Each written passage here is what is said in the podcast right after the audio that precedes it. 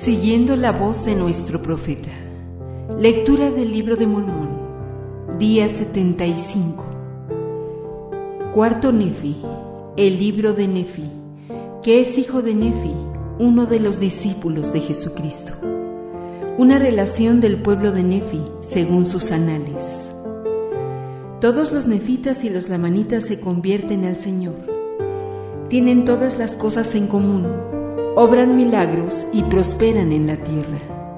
Al cabo de dos siglos surgen divisiones, iniquidades, iglesias falsas y persecuciones. Después de 300 años, tanto los nefitas como los lamanitas se vuelven inicuos. Amarón esconde los anales sagrados. Y aconteció que pasó el año 34 y también el 35. Y he aquí los discípulos de Jesús habían establecido una iglesia de Cristo en todas las tierras circunvecinas. Y cuantos iban a ellos y se arrepentían verdaderamente de sus pecados, eran bautizados en el nombre de Jesús y también recibían el Espíritu Santo. Y ocurrió que en el año 36 se convirtió al Señor toda la gente sobre toda la faz de la tierra, tanto nefitas como lamanitas y no había contenciones ni disputas entre ellos, y obraban rectamente unos con otros, y tenían en común todas las cosas. Por tanto, no había ricos ni pobres, esclavos ni libres, sino que todos fueron hechos libres y participantes del don celestial. Y sucedió que pasó el año 37 también y continuó la paz en la tierra y los discípulos de Jesús efectuaban grandes y maravillosas obras, de tal manera que sanaban a los enfermos y resucitaban a los muertos, y hacían que los cojos anduvieran, y que los ciegos recibieran su vista, y que los sordos oyeran, y obraban toda clase de milagros entre los hijos de los hombres. Y no obraban milagros salvo que fuera en el nombre de Jesús. Y así pasó el año 38 y también los años 39 y 41 y 42. Sí, hasta el año 49 y también el 51 y el 52. Sí, hasta que hubieron pasado 59 años. Y el Señor los prosperó en gran manera sobre la tierra. Sí, al grado de que nuevamente edificaron ciudades donde se habían incendiado las otras. Sí, y aún la gran ciudad de Saraem la hicieron reconstruir. Pero hubo muchas ciudades que se habían hundido y las aguas habían aparecido en su lugar. Por tanto, estas ciudades no pudieron ser reedificadas. Y he aquí, aconteció que el pueblo de Nefi se hizo fuerte y se multiplicó con gran rapidez y llegó a ser un pueblo hermoso y deleitable en extremo. Y se casaban y se daban en matrimonio, y fueron bendecidos de acuerdo con la multitud de las promesas que el Señor les había hecho. Y ya no se guiaban por las prácticas y ordenanzas de la ley de Moisés, sino que se guiaban por los mandamientos que habían recibido de su Señor y su Dios, perseverando en el ayuno y en la oración, y reuniéndose a menudo, tanto para orar como para escuchar la palabra del Señor. Y sucedió que no hubo contención entre todos los habitantes sobre toda la tierra, mas los discípulos de Jesús obraban grandes milagros. Y ocurrió que pasó el año 71 y también el año 72. Sí, y por último hasta que hubo pasado el año 79. Sí, y aún cien años habían pasado y los discípulos que Jesús habían seleccionado se habían ido todos al paraíso de Dios, con excepción de los tres que habían de permanecer, y fueron ordenados otros discípulos en lugar de ellos, y también muchos de los de aquella generación habían muerto ya. Y ocurrió que no había contenciones en la tierra a causa del amor de Dios que moraba en el corazón del pueblo. Y no había envidias, ni contiendas, ni tumultos, ni fornicaciones, ni mentiras, ni asesinatos, ni lascivias de ninguna especie.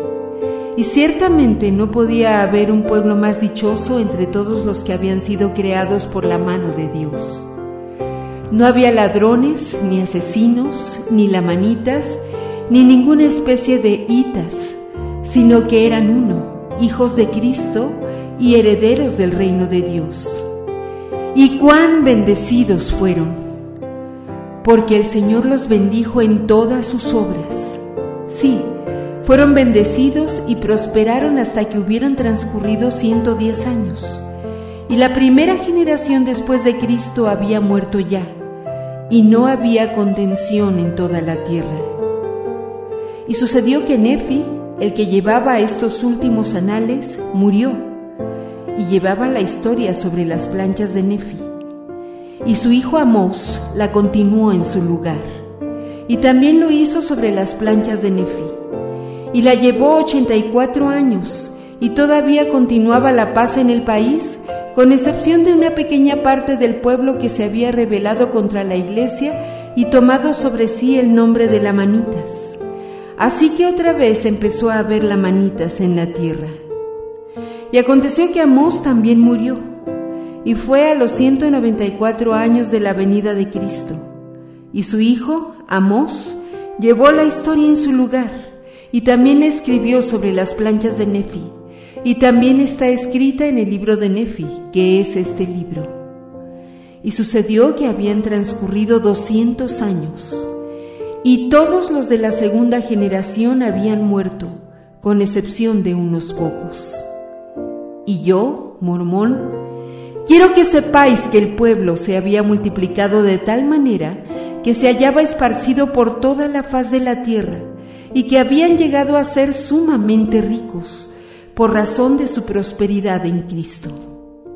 Y ahora bien, en este año, el 201, empezó a haber entre ellos algunos que se ensalzaron en el orgullo, tal como el lucir ropas costosas y toda clase de perlas finas y de las cosas lujosas del mundo y de ahí en adelante ya no tuvieron sus bienes y posesiones en común entre ellos.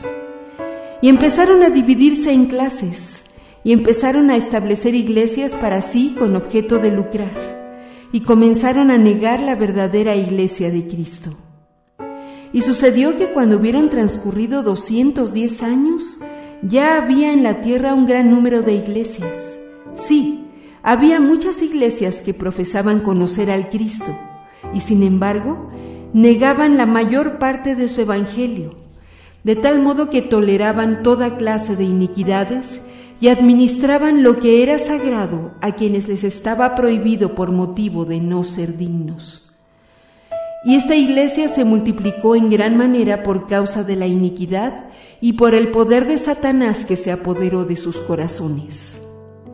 Y además, había otra iglesia que negaba al Cristo y estos perseguían a los de la verdadera iglesia de Cristo por su humildad y creencia en Cristo, y los despreciaban por causa de los muchos milagros que se efectuaban entre ellos. Por tanto, ejercían poder y autoridad sobre los discípulos de Jesús que permanecieron con ellos y los echaban en prisiones. Pero por el poder de la palabra de Dios que estaba en ellos, las prisiones se partían en dos y salían ellos haciendo grandes milagros entre el pueblo. No obstante, y a pesar de todos estos milagros, el pueblo endureció su corazón e intentó matarlos, así como los judíos de Jerusalén procuraron matar a Jesús, según la palabra de él. Y los arrojaban en hornos encendidos y salían sin recibir ningún daño. Y también los echaban en fosos de animales feroces y jugaban con las fieras como un niño con un cordero, y salían de entre ellos sin recibir daño alguno. No obstante, los del pueblo endurecieron su corazón, porque los guiaron muchos sacerdotes y profetas falsos a establecer muchas iglesias y a cometer toda clase de iniquidades. Y herían al pueblo de Jesús, pero el pueblo de Jesús no les devolvía el mal y así degeneraron en la incredulidad e iniquidad de año en año, hasta que hubieron pasado 230 años. Y sucedió que en este año, sí, en el año 231, hubo una gran división entre el pueblo. Y aconteció que en este año se levantó un grupo que fue llamado Nefitas, y eran verdaderos creyentes en Cristo. Y entre estos se encontraban aquellos que los lamanitas llamaban jacobitas y josefitas y soramitas. Por tanto, los verdaderos creyentes en Cristo y los verdaderos adoradores de Cristo, entre los cuales se hallaban los tres discípulos de Jesús que habían de quedar, eran llamados nefitas y jacobitas y josefitas y soramitas. Y aconteció que aquellos que rechazaban el Evangelio eran llamados lamanitas, lemuelitas e ismaelitas. Y estos no degeneraron en la incredulidad, sino que intencionalmente se rebelaron contra el Evangelio de Cristo y enseñaron a sus hijos a no creer, así como sus padres degeneraron desde el principio. Y fue por motivo de la iniquidad y abominación de sus padres así como fue en el principio, y les enseñaron a odiar a los hijos de Dios, tal como se había enseñado a los lamanitas a aborrecer a los hijos de Nefi desde el principio. Y ocurrió que habían transcurrido 244 años, y así se hallaban los asuntos del pueblo.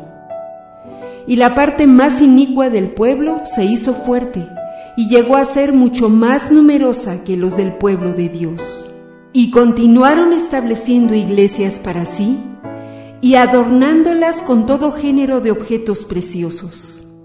Y así transcurrieron 250 años y también 260 años. Y sucedió que la parte inicua del pueblo empezó otra vez a reconstituir los juramentos y las combinaciones secretas de Gadiantón. Y también los del pueblo, que eran llamados el pueblo de Nefi, empezaron a tener orgullo en su corazón a causa de sus inmensas riquezas y se envanecieron igual que sus hermanos, los lamanitas. Y desde entonces empezaron a afligirse los discípulos por los pecados del mundo. Y ocurrió que cuando hubieron pasado trescientos años, tanto el pueblo de los nefitas como el de los lamanitas se habían vuelto sumamente inicuos, los unos iguales que los otros.